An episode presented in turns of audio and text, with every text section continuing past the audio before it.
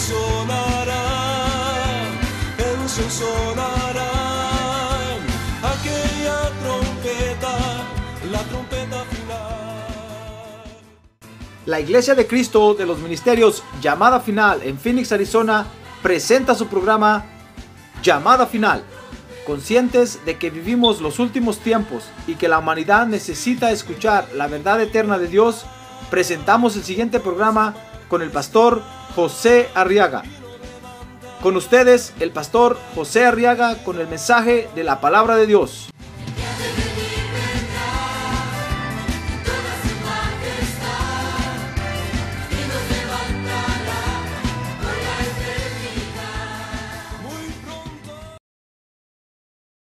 Corintios capítulo 1, verso número 8. Primera de Corintios capítulo número 1.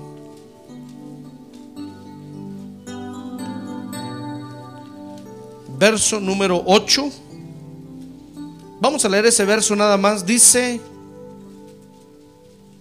hablando del Señor Jesucristo, dice, el cual también os confirmará hasta el fin.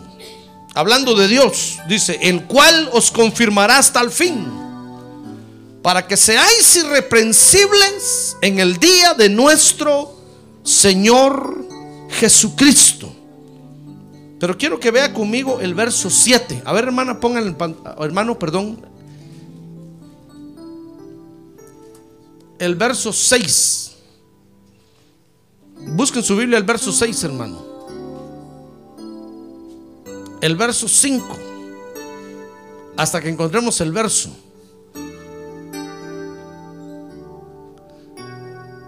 Entonces perdí el verso, hermanos.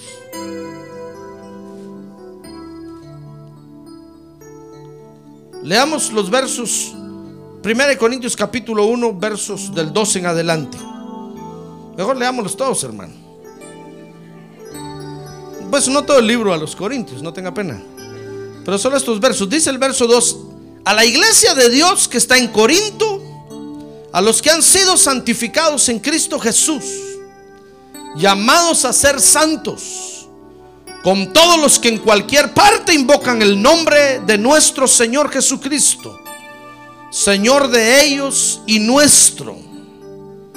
Siempre doy gracias a mi Dios, dice el verso 4, por vosotros por la gracia de Dios que os fue dada en Cristo Jesús, porque en todo fuisteis enriquecidos en Él, en toda palabra y en todo conocimiento, así como el testimonio acerca de Cristo fue confirmado en vosotros, de manera que nada os falta en ningún don, esperando ansiosamente la revelación de nuestro Señor Jesucristo.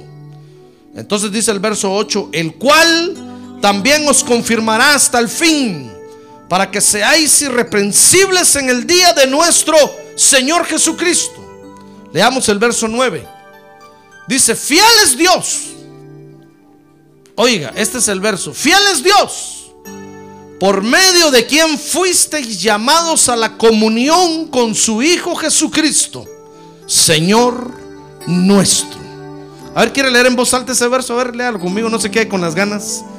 A ver, fiel es Dios por medio de quien fuisteis llamados a la comunión con su Hijo Jesucristo, Señor nuestro.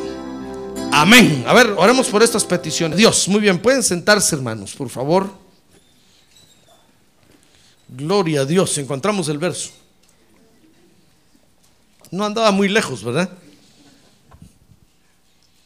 Muy bien, quiero que vea conmigo, hermano, cómo otra de las funciones especiales de la iglesia en la tierra es, dice el verso 9, reunir a los creyentes, fíjese, que han sido llamados a la comunión con el Señor Jesucristo. A ver, diga conmigo, a la comunión. A ver otra vez, a la comunión con el Señor Jesucristo. Fíjense, lo que, eso quiere decir que la iglesia es el lugar en donde los llamados por Jesucristo van a poder alcanzar la comunión con Él. Eso es lo que está diciendo. Yo no estoy diciendo que si usted se va a su casa y se va a su trabajo, no tiene comunión con, con Dios. Claro que tiene. Pero la iglesia es el lugar que Dios ha dejado para que alcancemos la excelente comunión con el Señor Jesucristo. Por eso están en un error los que creen que no deben de ir a una iglesia. Es más, hay algunos que creen que, que ya no existe iglesia. Y que como ellos son la iglesia, no necesitan reunirse con nadie ni, ni asistir a una reunión como la que tenemos esta noche nosotros. Espero que esté usted esta noche aquí. A ver, dígale que tiene un lado. ¿Está aquí, hermano, o por dónde anda?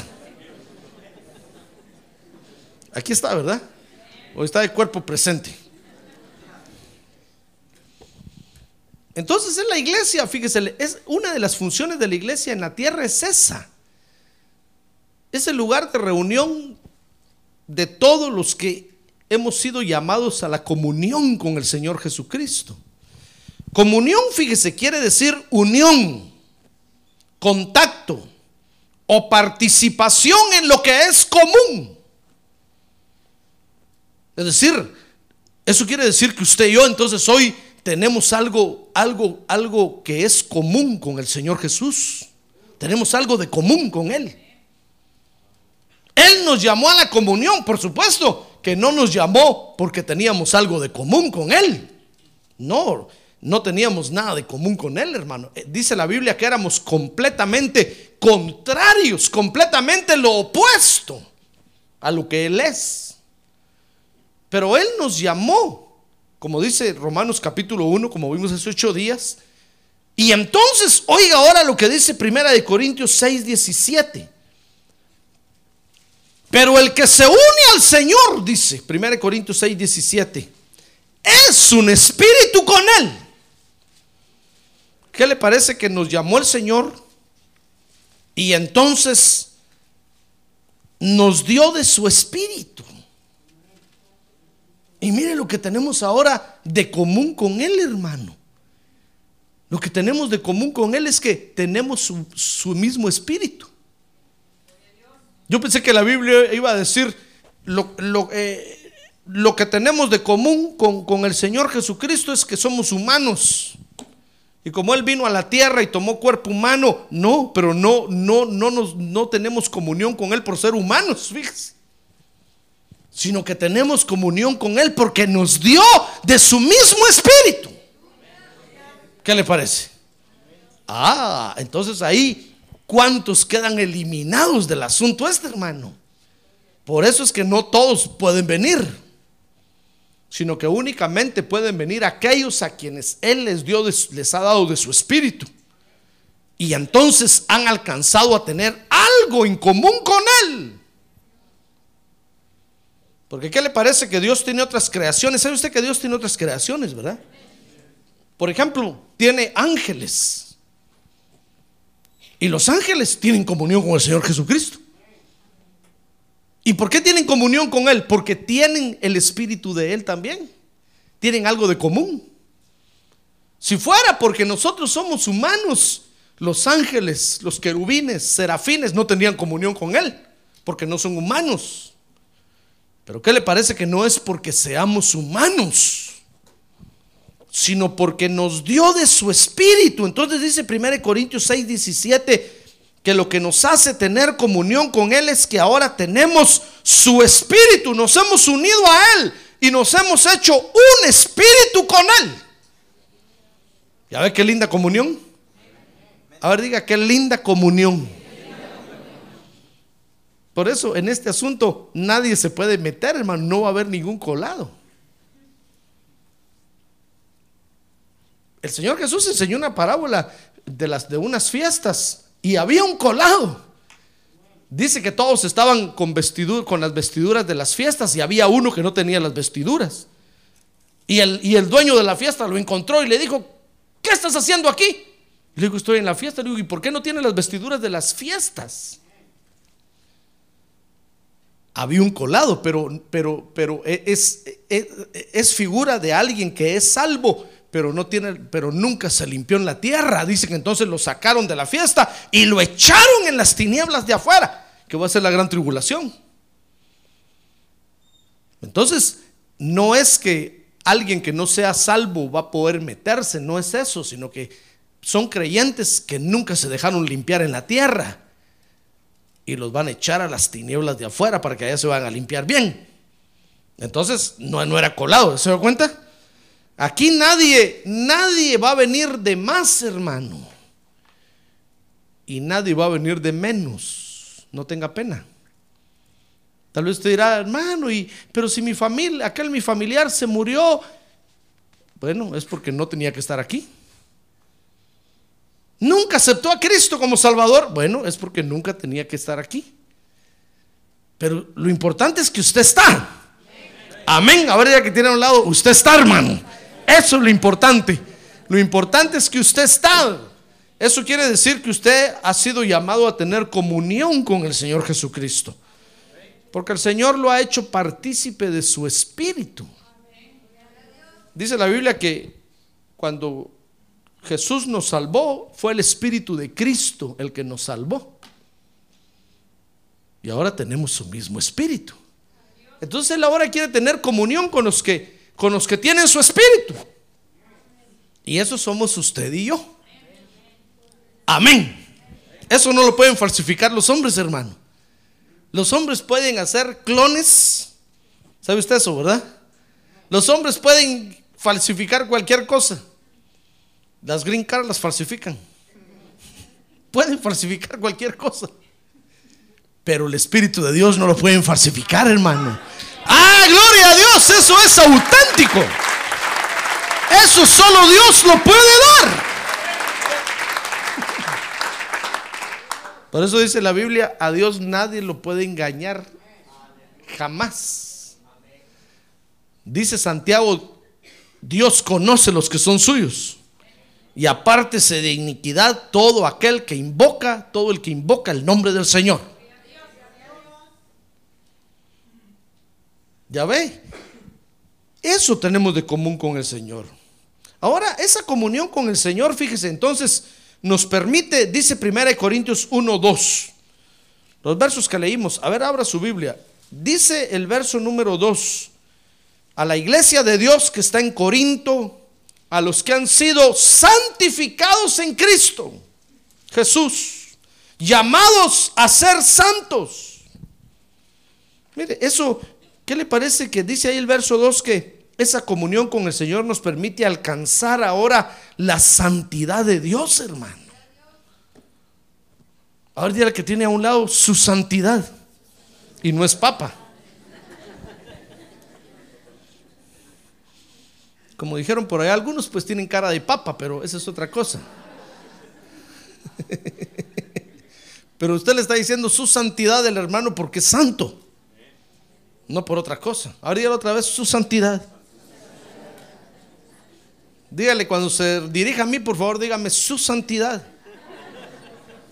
Porque nosotros sí somos santos, hermano. Mire, ¿qué le parece que esa comunión con el Señor Jesucristo nos permite alcanzar la santidad de Dios? Ah, por eso dice el apóstol Pedro que ahora participamos de la naturaleza divina de Dios, hermano. Mire qué comunión más hermosa.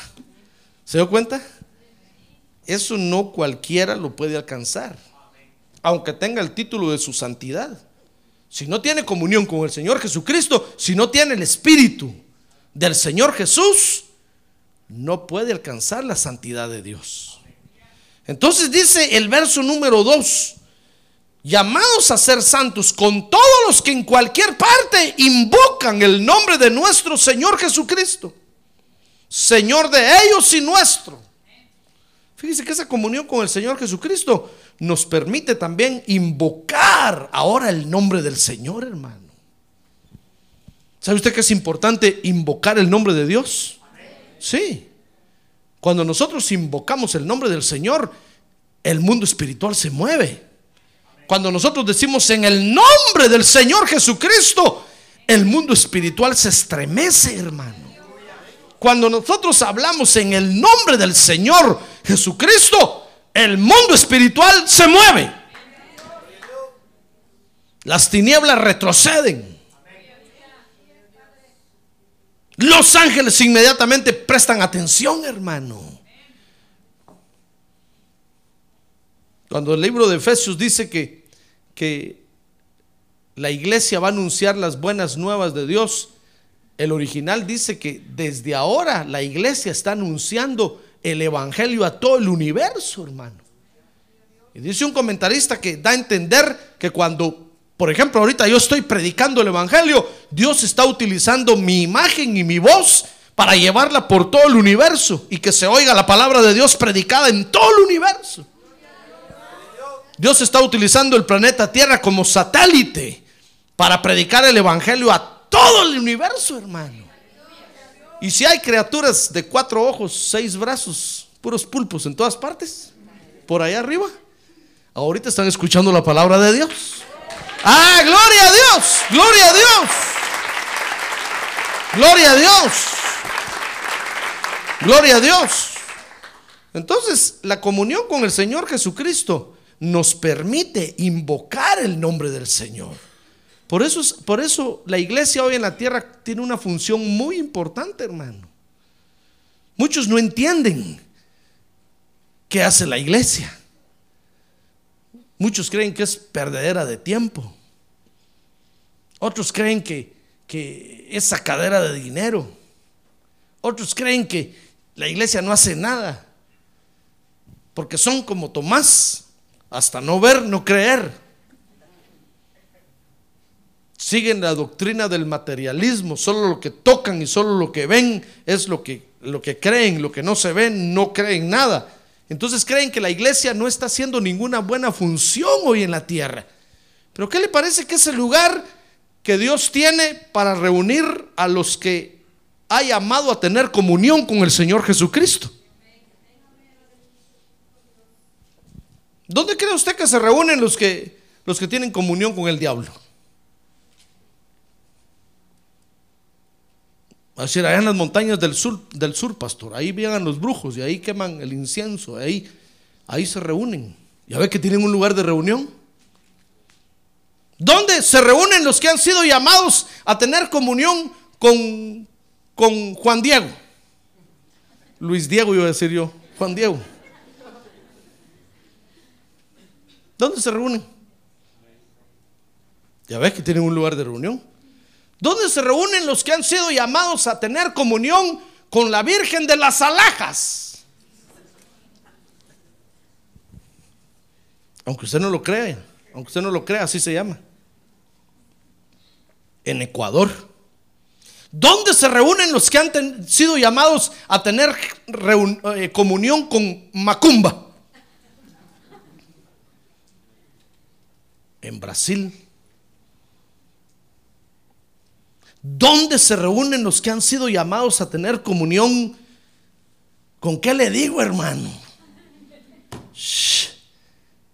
Y usted facilito va a ubicar, los va a ubicar y va a decir, ah, ahí en Haití, ahí se reúnen estos africanos, ahí se reúnen. De ahí sale la peor brujería. ¿Y dónde se reúnen los que han sido llamados a tener comunión con el Señor Jesucristo? Ah, no, hermano, usted, ¿dónde se reúnen los que han sido llamados a tener comunión con el Señor Jesucristo? En la iglesia de Cristo, en la iglesia de Cristo. A ver, diga, en la iglesia de Cristo.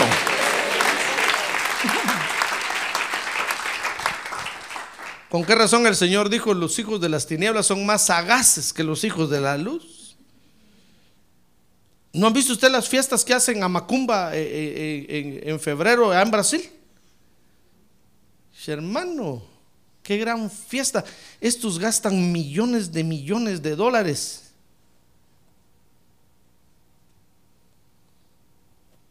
Y nosotros venimos a la iglesia arrastrando la capa, hermano. Ay, los hijos de las tinieblas, cuando hacían las, festividades para Baal, el festival, que es fiesta Baal, hacían unas grandes, unas grandes bullas por todas partes. Todo el mundo se enteraba que había festival, fiesta a Baal. Cuando le daban la carne a Baal, que es el carnaval, hacían unas grandes fiestas todo el mundo. Y cuando los hijos de Dios le hacen fiesta a Dios, parecen mudos, hermano. Ah, pero para hablar malas palabras se abren la boca de este tamaño, mire. Pero para adorar a Dios, diga gloria a Dios. Diga gloria a Dios. A ver, dígale a ese hijo de tal por cual. Ahí se abren la boca. Hijo de tal por cual. Hermano.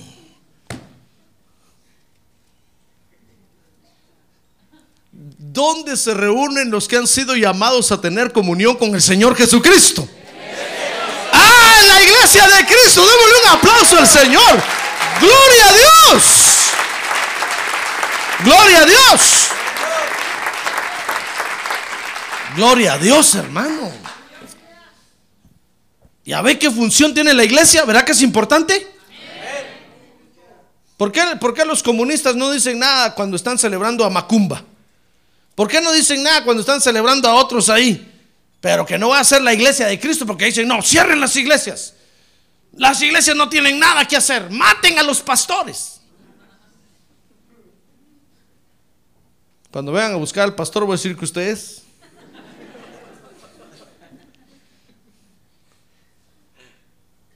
¿Qué función tan importante tiene la iglesia, hermano? Es el lugar donde nos reunimos los que hemos sido llamados a tener comunión con el Señor Jesucristo. Y aquí en la iglesia entonces vamos a alcanzar la santidad de Dios. Vamos a invocar el nombre del Señor. Dice 1 Corintios 1:4 que vamos a ser llenos de la gracia que hay en Cristo Jesús. Mire conmigo, 1 Corintios 1:4. Siempre doy gracias a mi Dios por vosotros, por la gracia de Dios que os fue dada en Cristo Jesús. Es aquí donde Dios derrama de su gracia sobre nosotros, hermano. Es aquí donde Dios nos impregna de su gracia por dentro y por fuera. Es aquí donde Dios nos prepara con la gracia del Señor Jesucristo. Si usted ha escuchado por allá que otros dicen que no, que, ellos eh, van al cielo eh, eh, bajo otro nombre, déjenlos, hermano. Déjenlos, dígales usted, bueno, está bueno, pero yo he sido llamado a tener comunión con el Señor Jesucristo. Como dice el canto, aunque otros canten para otros dioses, pero yo soy un sacerdote del Señor Jesucristo. Ah, gloria a Dios. Gloria a Dios. Gloria a Dios. Va a encontrar usted un montón de clases de sacerdocios allá afuera en el mundo. Sacerdotes aztecas, sacerdotes mayas, sacerdotes incas, que no son más que brujos, todos. Va a, encontrar, va a encontrar sacerdotes de María, los Mary's Knight caballeros de María. Pero usted y yo hemos sido llamados a tener comunión con el Señor Jesucristo, hermano. Somos sacerdotes según el orden de Melquisedec. Mire, y ahora estamos en la iglesia, el lugar donde Dios derrama de su gracia, dice 1 Corintios 1:4, sobre nosotros. Aquí somos llenos de la gracia que hay en Cristo Jesús. Y dice 1 Corintios 1.5 que esa gracia consiste. ¿Quieren saber en qué consiste esa gracia? Dice 1 Corintios 1.5. Porque en todo fuisteis enriquecidos en Él. La gracia que hay en el Señor Jesucristo consiste en que en todo hemos sido enriquecidos en Él. Ahora conmigo, enriquecidos en Él.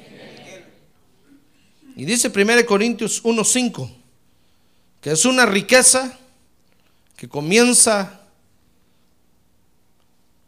en toda palabra y en todo conocimiento. ¿Sabe, hermano? Eso quiere decir que el conocimiento que usted y yo hoy tenemos de Dios, allá afuera no, no lo tiene la gente.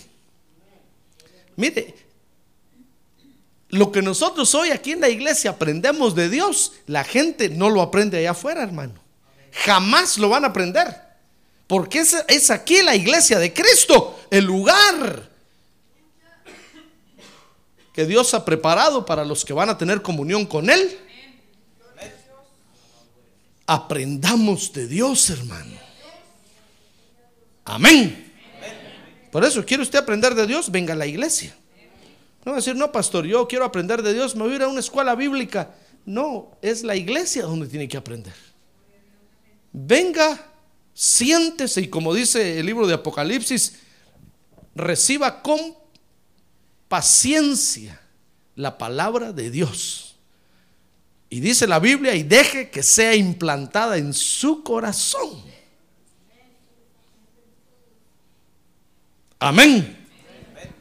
Muy bien. Entonces, aquí Dios nos llena de la gracia que hay en Cristo Jesús. Entonces dice 1 Corintios 1:6, que es aquí en la iglesia donde vamos a ser confirmados en Él. ¿Sabe usted que necesitamos ser confirmados por Dios? Necesitamos ser confirmados por Dios, hermano. Usted no se conforme solo con venir a la iglesia. Usted y yo tenemos que preguntarle a Dios, Señor, ¿será que, en primer lugar, ¿será que este es el lugar donde debo de estar? ¿O será que me equivoqué de lugar? ¿Será que ese, ese pastor que está ahí enfrente es mi pastor? ¿O tendré que buscar otro pastor? Pregúntele a Dios, hermano.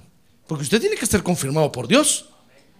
Dios lo tiene que confirmar como hijo de Él, como oveja de Él, en el redil donde tiene que estar con Él.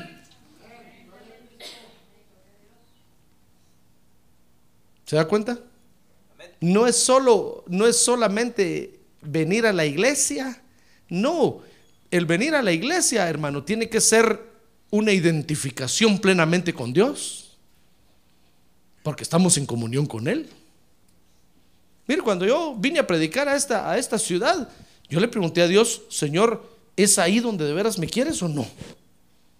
¿Y qué cree usted que me dijo Dios? Yo no va a decir, pastor, peor si usted era Jonás. Dios le dijo que se fue para otro lado y se vino para acá. ¿A qué hora se lo va a tragar la ballena? No, yo aprendí de Jonás y, yo, y Dios me dijo que era para acá. Yo me vine para acá, hermano. Uno tiene que ser confirmado por Dios. Entonces, cuando uno es confirmado por Dios, nada ni nadie lo mueve a uno, hermano. Pero cuando nosotros no somos confirmados, cualquier cosa nos saca de la iglesia. Cualquier cosa. Comenzando con los hijos. De repente el hijo se le, mete que ya no quiere venir a la iglesia y le dice el papá y la mamá, ya no quiero, mejor quiero ir a aquella otra iglesia. Y ahí van los papás con ellos. Al rato dicen, no, mejor quiero ir a aquella. Y ahí van los papás con ellos. Y andan arrastrando a, to a todos por todos lados, hermano. No, usted necesita ser confirmado por Dios. Y al ser confirmado, entonces usted va a agarrar firmeza, hermano. Y van a venir tormentas y van a venir lo que venga y no lo van a mover a usted. Ah, gloria a Dios, porque usted va a estar bien firme. Gloria a Dios. Gloria a Dios. Necesitamos ser confirmados en Él, ¿sabe? Dice 1 Corintios 1.7 que esa confirmación viene a través de los dones sobrenaturales que Él nos da. Dice, así como así como el testimonio acerca de Cristo, dice el verso 6, fue confirmado en vosotros de manera que nada os falta en ningún don, esperando ansiosamente la revelación de nuestro Señor Jesucristo.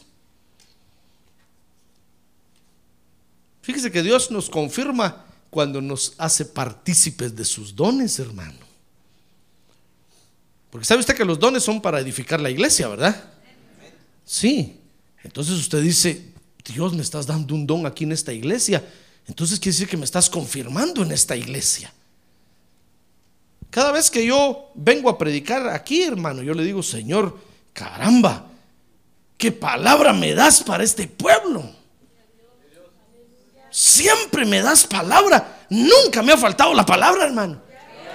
¿Sabe? Es más, a veces me la da por adelantado. Ah, gloria a Dios. Gloria a Dios. Gloria a Dios. Porque lo, lo, más triste para un pastor es no tener pastos para darle a las ovejas, hermano. Por eso usted ve que hay quienes invitan a uno, invitan a otro y ahí andan viendo a quién invitan y a quién se jalan y, y andan invitando porque no tienen pastos para dar. La Biblia se les cierra. Y aunque copien un mensaje, se les cierra y no tienen nada que hablar. Dios los deja mudos. Y ahí están las ovejas queriendo comer y ellos sin comida. Mire qué triste. ¿Sabe? Es como cuando los niños tienen hambre y le dicen a la mamá, queremos comer y la mamá no tiene nada para darles, hermano. No me pregunte cómo se siente, pero me imagino que se ha de sentir horrible, terrible. Así es esto, las ovejas con ganas de comer y el pastor no tiene para dar, hermano. Pero cuando a uno le da la palabra del Señor, hermano, digo, oh, Señor, ¿cuánto amas a estos hermanos? Que nunca les falta la comida. ¡Ah, gloria a Dios! Siempre está el plato de comida ahí. ¡Gloria a Dios! Recién salido del horno. Recién cocinado. No es comida recalentada, hermano. Ni es comida precocida.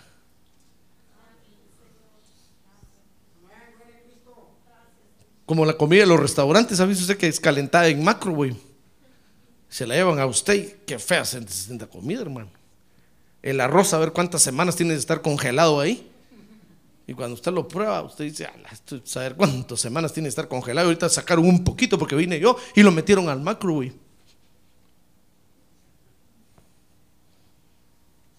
Pero cuando usted está en su casa y ve que a la esposa que abre la bolsa nueva, saca el arroz, lo echa, Oh, qué arroz más delicioso, hermano.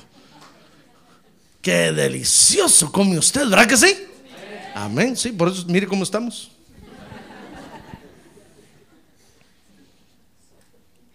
Lo mismo es esto.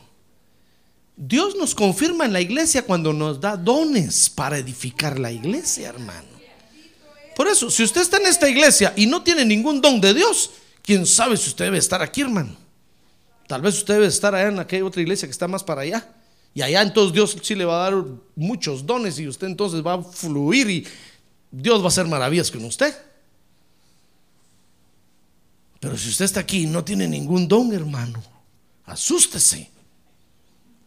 ¿Será que es aquí su lugar? ¿Quién sabe? Anda perdido en el espacio. Como la serie queda de televisión. Perdidos en el espacio no saben dónde, dónde está el norte ni dónde está el sur. ¿Y por qué viene a la iglesia? Pues como Vicente, ¿dónde va Vicente? ¿Dónde va toda la gente? ¿Sí, ¿Por qué viene a la iglesia? Es que me invitaron. ¿Y qué viene a hacer? Pues vengo a, a ver qué me consigo por aquí. Ay, hermano, pobrecito anda más perdido que el hijo de la llorona. No, deje que Jesucristo lo encuentre y que lo llame la comunión con Él. Y entonces le va a dar dones y lo va a hacer participar en su obra, hermano.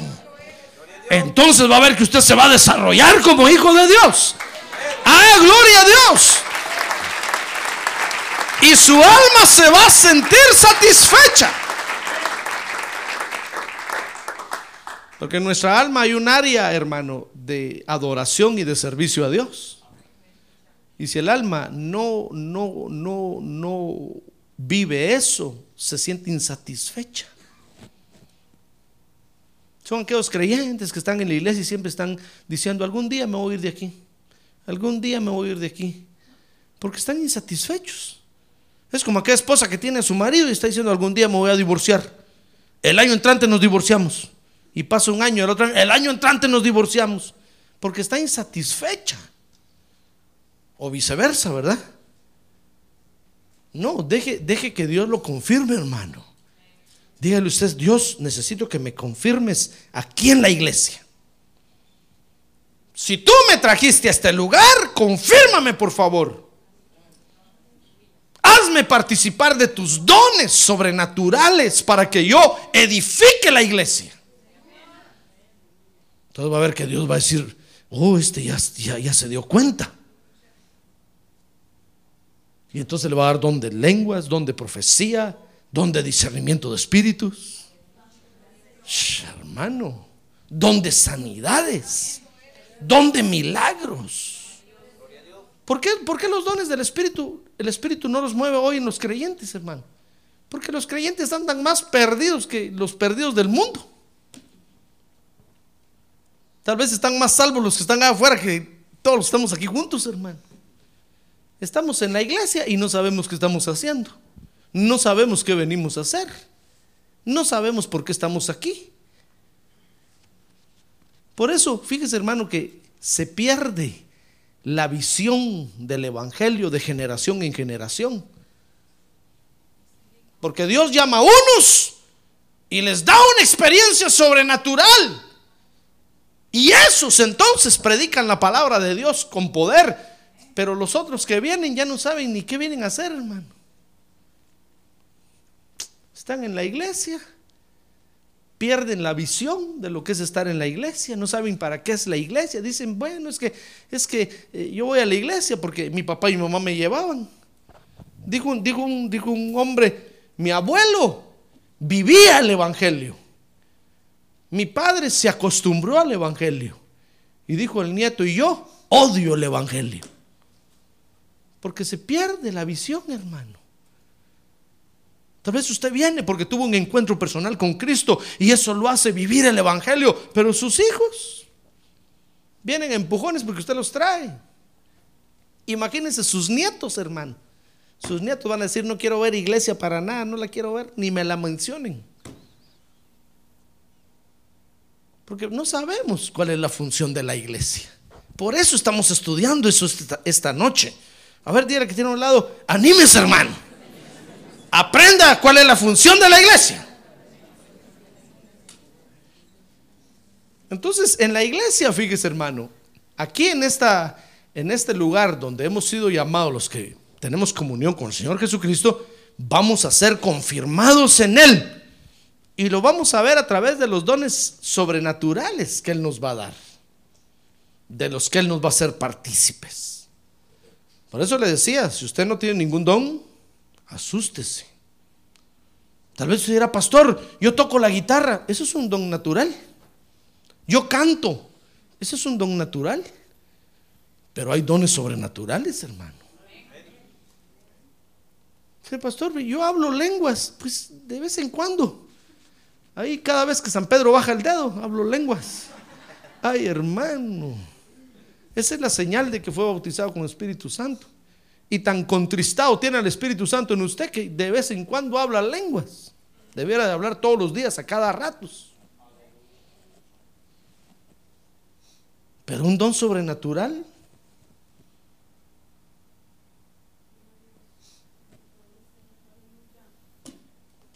¿Se da cuenta? Dios nos confirma en el Señor Jesucristo cuando somos participantes de los dones sobrenaturales de Dios, hermano. Dice 1 Corintios 1:8 que así nos va a confirmar hasta el fin. Dice, el cual también los confirmará hasta el fin. Para que seáis irreprensibles en el día de nuestro Señor Jesucristo. O sea que sí, son dos confirmaciones las que tenemos que recibir. Una participando de los dones sobrenaturales, hermano. Pero si ni siquiera un sueño de Dios ha tenido usted, hermano. A ver, pregúntale que tiene a un lado, siquiera Dios le ha dado algún sueño a usted, hermano. Que no se lo va a contar ahorita porque Va a decir, hay algunos que dicen, no, yo nunca he soñado nada.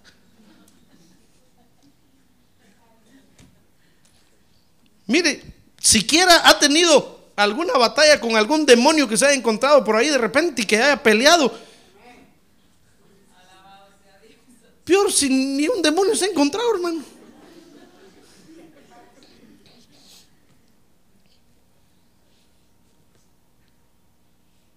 Te conté el caso de aquellos, hermanos que los asaltaron aquella noche, ¿verdad? Se lo voy a contar otra vez. Unos hermanos los asaltaron, hermano, iban en una en un ruletero, en una combi o cómo le llaman ustedes esos peceros o, y, dijeron y, iban de la iglesia tarde del culto. Y se bajaron en la esquina donde tenía, que bajar, donde tenía que bajar este hermano, uno era, y empezó a caminar para su casa y empezó a meterse en unos callejones oscuros. Y de repente le saltaron dos en un callejón, hermano, con unos puñales. Y, un- y uno le puso el puñal aquí y el otro aquí. Le dijo, no te muevas porque te matamos. Y- pero cuando él sintió el puñal aquí y el otro aquí, hermano, del susto porque le brincaron los hombres, empezó a hablar lenguas. Y aquellos le dijeron, queremos el dinero. Y aquel va a hablar lenguas, hermano, tocado por el Espíritu Santo. Y los ladrones, uno le dijo al otro, dejémoslo, este es extranjero. Si lo matamos, estos nos van a agarrar. Y se fueron corriendo. Y aquel con los ojos cerrados va a temblar y hablar lenguas. Ya, empe- ya me empezaba a profetizar. Mire, un don sobrenatural. Mire qué experiencia, hermano.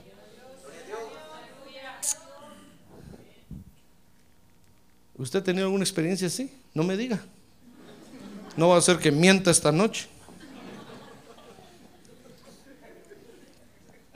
Como aquellos que preguntan, ¿cuántos leyeron la Biblia? ¿Cuántos leyeron cinco capítulos? Y a mí me gustaba ir a esas iglesias que levantar la mano. Yo leí diez. Oh, decían diez capítulos. Todos me miraban asustados, hermano. Y eran mentiras. Cuando oía que alguien decía, yo leí 50 capítulos, decía yo, este mentiroso me ganó. La próxima vez yo voy a decir que leí 100. Pero eso no me diga, no va a ser que va a decir, sí, pastor, viera qué experiencia yo tuve una vez con un león.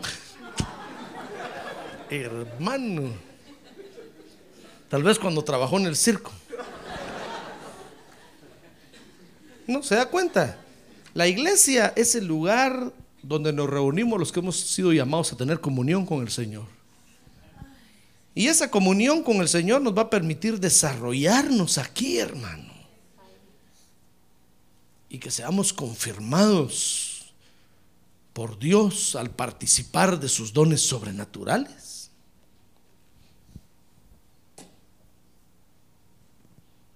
Entonces la iglesia es la reunión de todos los llamados a la comunión con el Señor Jesucristo.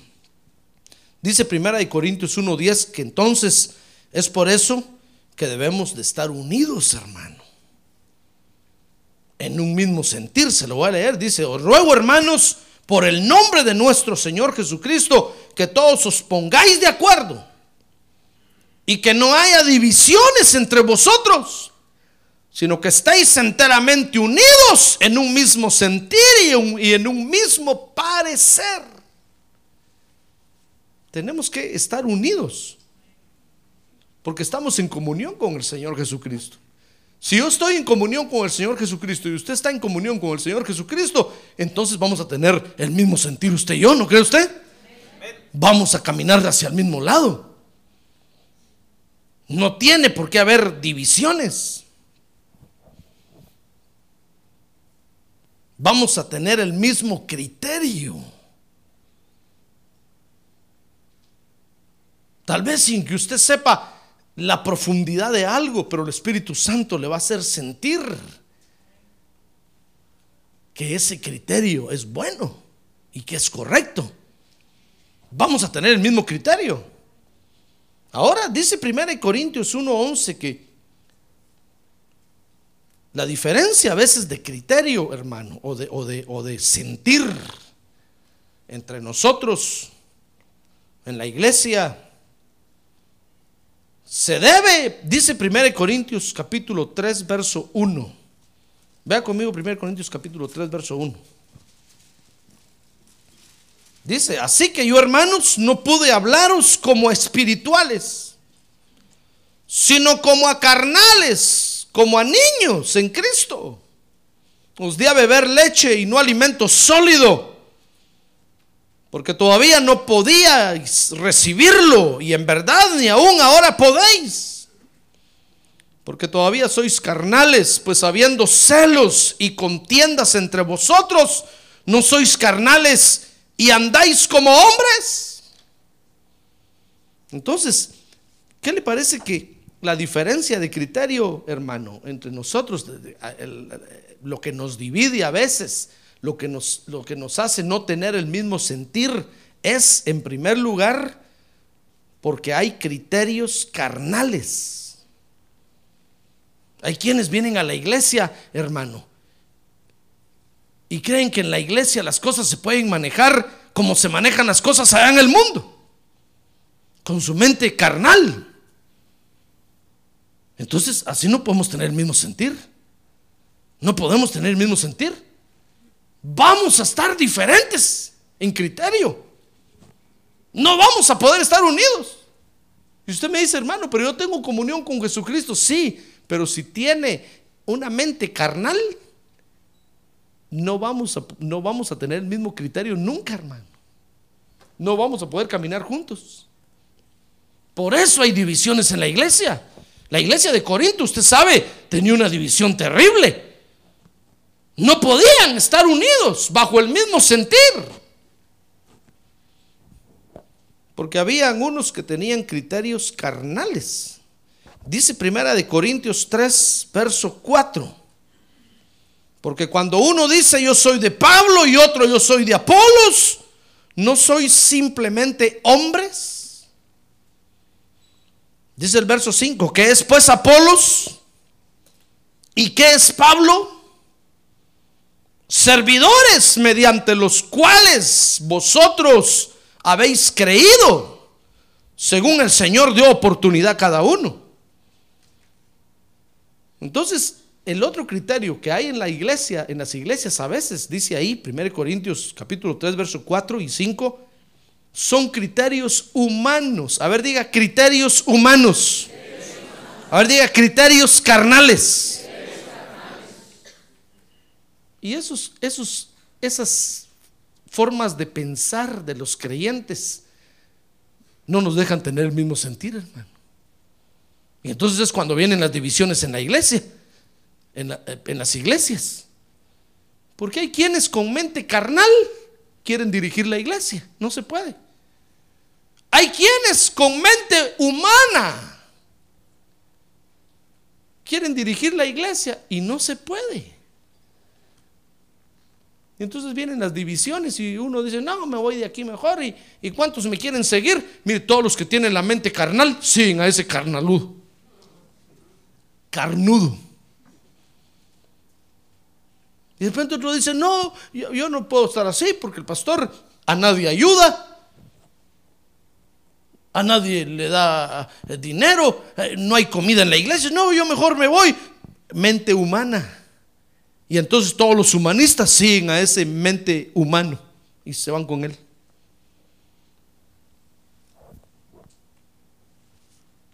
Porque no podemos estar unidos, hermano con esa clase de criterios. Ahora dice 1 Corintios capítulo 2, verso 6, que también hay criterio de creyentes maduros y espirituales. Oiga cómo el apóstol Pablo lo dice, 1 Corintios capítulo 2, verso 6, dice, sin embargo, hablamos sabiduría entre los que han alcanzado madurez. Pero una sabiduría no de este siglo, ni de los gobernantes de este siglo, que van desapareciendo sino que hablamos sabiduría de Dios en misterio. La sabiduría oculta que desde antes de los siglos Dios predestinó para nuestra gloria. Entonces, hay en la iglesia también otro criterio que es el criterio correcto, que es el sentir que Dios está buscando y es el sentir espiritual. Es el sentir de los maduros, de los creyentes que han crecido, hermano.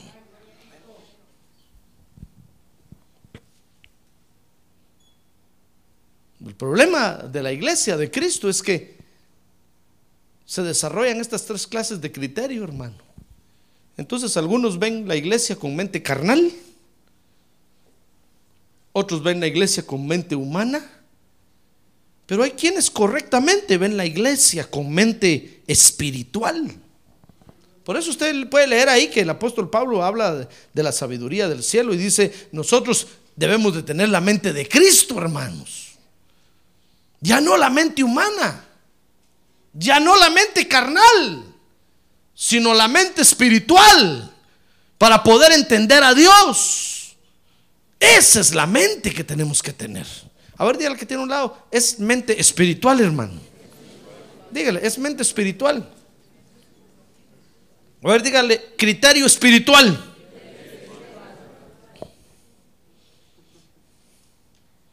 ¿Se da cuenta? Por eso, a veces a la iglesia le cuesta desarrollar esta función. Porque es cierto que hemos sido llamados a la comunión con Jesucristo. Pero hay quienes no maduran, hermano. Y todo lo ven desde el punto de vista de, de donde están. Como lo que hacen con las vacas de por aquí del norte, ya le conté, ¿verdad? Los ganaderos en verano les tienen que poner lentes verdes a las vacas para que vean el pasto verde. Y las pobres vacas se lo comen, hermano. Y es un pasto seco, sin sabor, horrible. Pero como tienen lentes verdes, todo lo miran verde. Entonces hay creyentes que tienen mente carnal, todo lo miran carnalmente, hermano. Imagínense cómo se mira la iglesia con mente carnal. Hay quienes tienen mente humana. Y todo lo ven, ven la iglesia con mente humana. No. Para ver la iglesia hay que tener mente espiritual.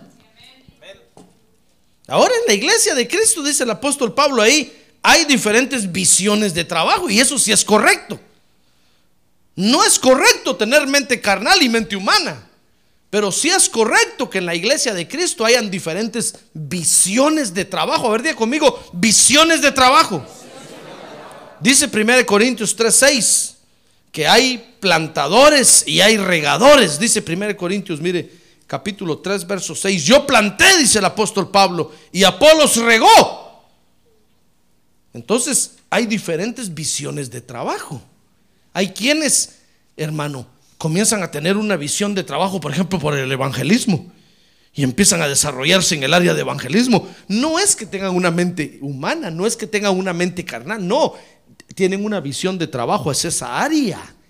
Nosotros lo que tenemos que hacer es apoyarlos para que se desarrolle esa área. Hay quienes tienen una visión, por ejemplo, en la alabanza y empiezan a ver la alabanza y empiezan a ver la alabanza. Tenemos que apoyarlos en esa área. ¿Se da cuenta? Lo mismo sucede con los ministros de Dios. Hay quienes comienzan a desarrollar una, un área de trabajo y todo lo ven en esa área y todo lo ven así, todo lo ven así. Lo que tenemos que hacer es, es edificarnos con lo que están haciendo. El apóstol Pablo dice, hay plantadores y hay regadores. Dice 1 Corintios capítulo 10, 3, verso 10, pero cada uno de nosotros debe de saber cómo está edificando. Mire 1 Corintios capítulo 3, verso 10. Dice, conforme a la gracia de Dios que me fue dada, dice el apóstol Pablo, yo como sabio arquitecto puse el fundamento y otro edifica sobre él. Pero cada uno tenga cuidado cómo edifica encima. Usted no puede decir, pastor, es que yo nunca hice nada de otra cosa porque me metí a esto y me metieron aquí y ya no hice nada. No, no, no, hermano. Usted tiene que saber lo que está haciendo en la iglesia. ¿Se da cuenta? Usted tiene que saber cómo está edificando su vida, hermano. Si usted está en un privilegio, por ejemplo, y no siente que se está edificando ahí, pues de seguro ya no tiene que estar ahí. Lo que tiene que hacer es decir, bueno, voy a cambiar a otro privilegio para edificarme, porque, lo que, porque tenemos nosotros que ver cómo nos estamos edificando nosotros, hermano. Si usted y yo estamos en la iglesia, pero nuestra vida no progresa y nuestra vida no cambia, ¿qué estamos haciendo aquí? Estamos perdiendo el tiempo. Tal vez aprovecharíamos más ganando unos cuantos dólares en overtime en nuestro trabajo a esta hora que estando en la iglesia y durmiéndonos. A ver, despierta que tiene un lado y dígale, despierta hermano. Ya lo miraron que se durmió.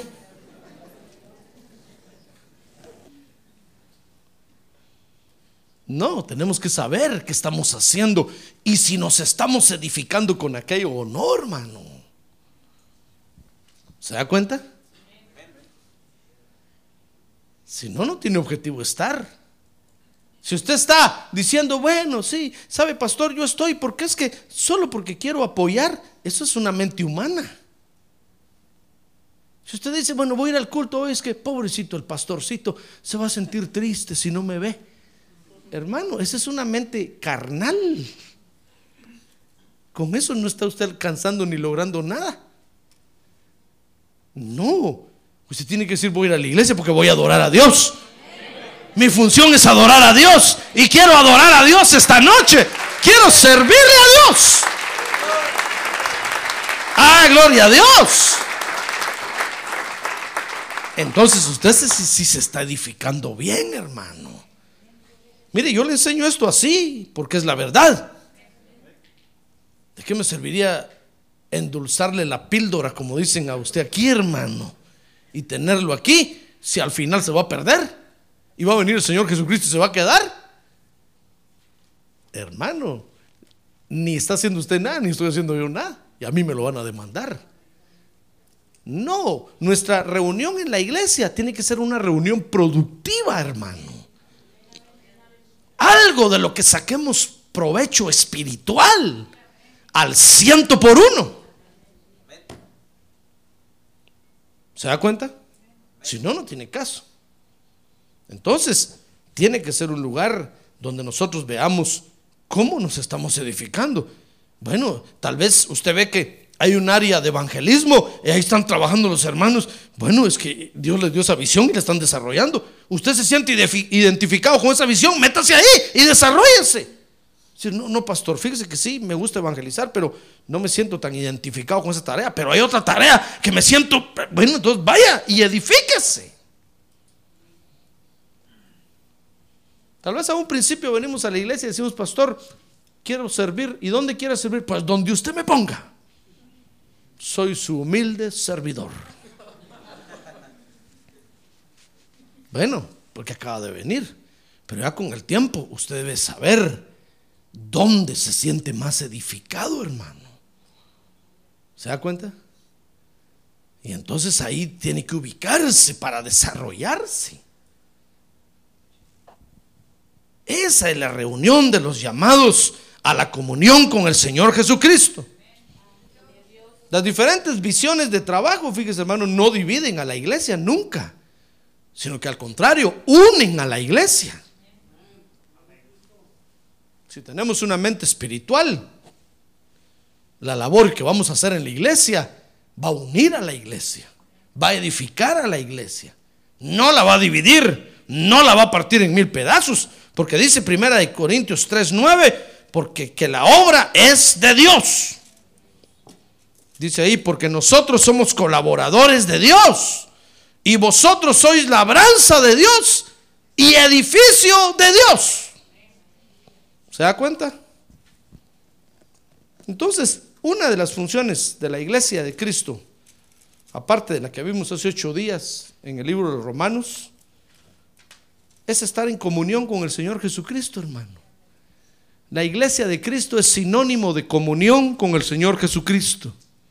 Cada vez que usted viene a la iglesia, usted viene para estar en comunión con el Señor Jesucristo. Y entonces aquí desciende la presencia de Dios, aquí derrama de su gracia, aquí derrama de su presencia y nos llena. Gloria a Dios. Nos confirma y nos hace participantes de su naturaleza divina. Esa es la función de la iglesia.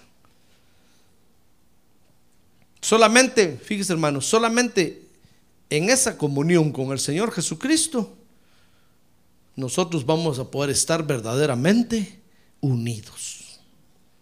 Amén. Cierre sus ojos ahora, por favor. Cierre sus ojos. Este es el lugar que Dios ha preparado para nosotros. ¿Ya se convenció? O todavía dirá, bueno, pastor, medio me convence, pero todavía no. Bueno, vamos a seguir estudiando las funciones de la iglesia. Y entonces va a ver usted lo que la iglesia está haciendo hoy en la tierra, hermano. Así como es un lugar donde nos reunimos los llamados por Jesucristo, también es el lugar donde nos reunimos los llamados a tener comunión con Jesucristo. Esa es la función de la iglesia.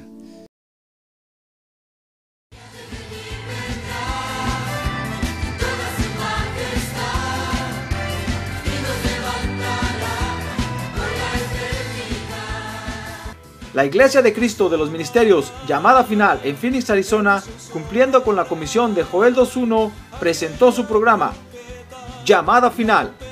Esperamos que nos vuelva a sintonizar la próxima semana a la misma hora por esta emisora. Los invitamos a nuestras reuniones en el 6023 Norte 71 Drive, esquina con Bethany Home Road. Para mayor información puede llamarnos al 623-934-1259 o visitarnos en la internet al www.llamadafinalphoenix.com.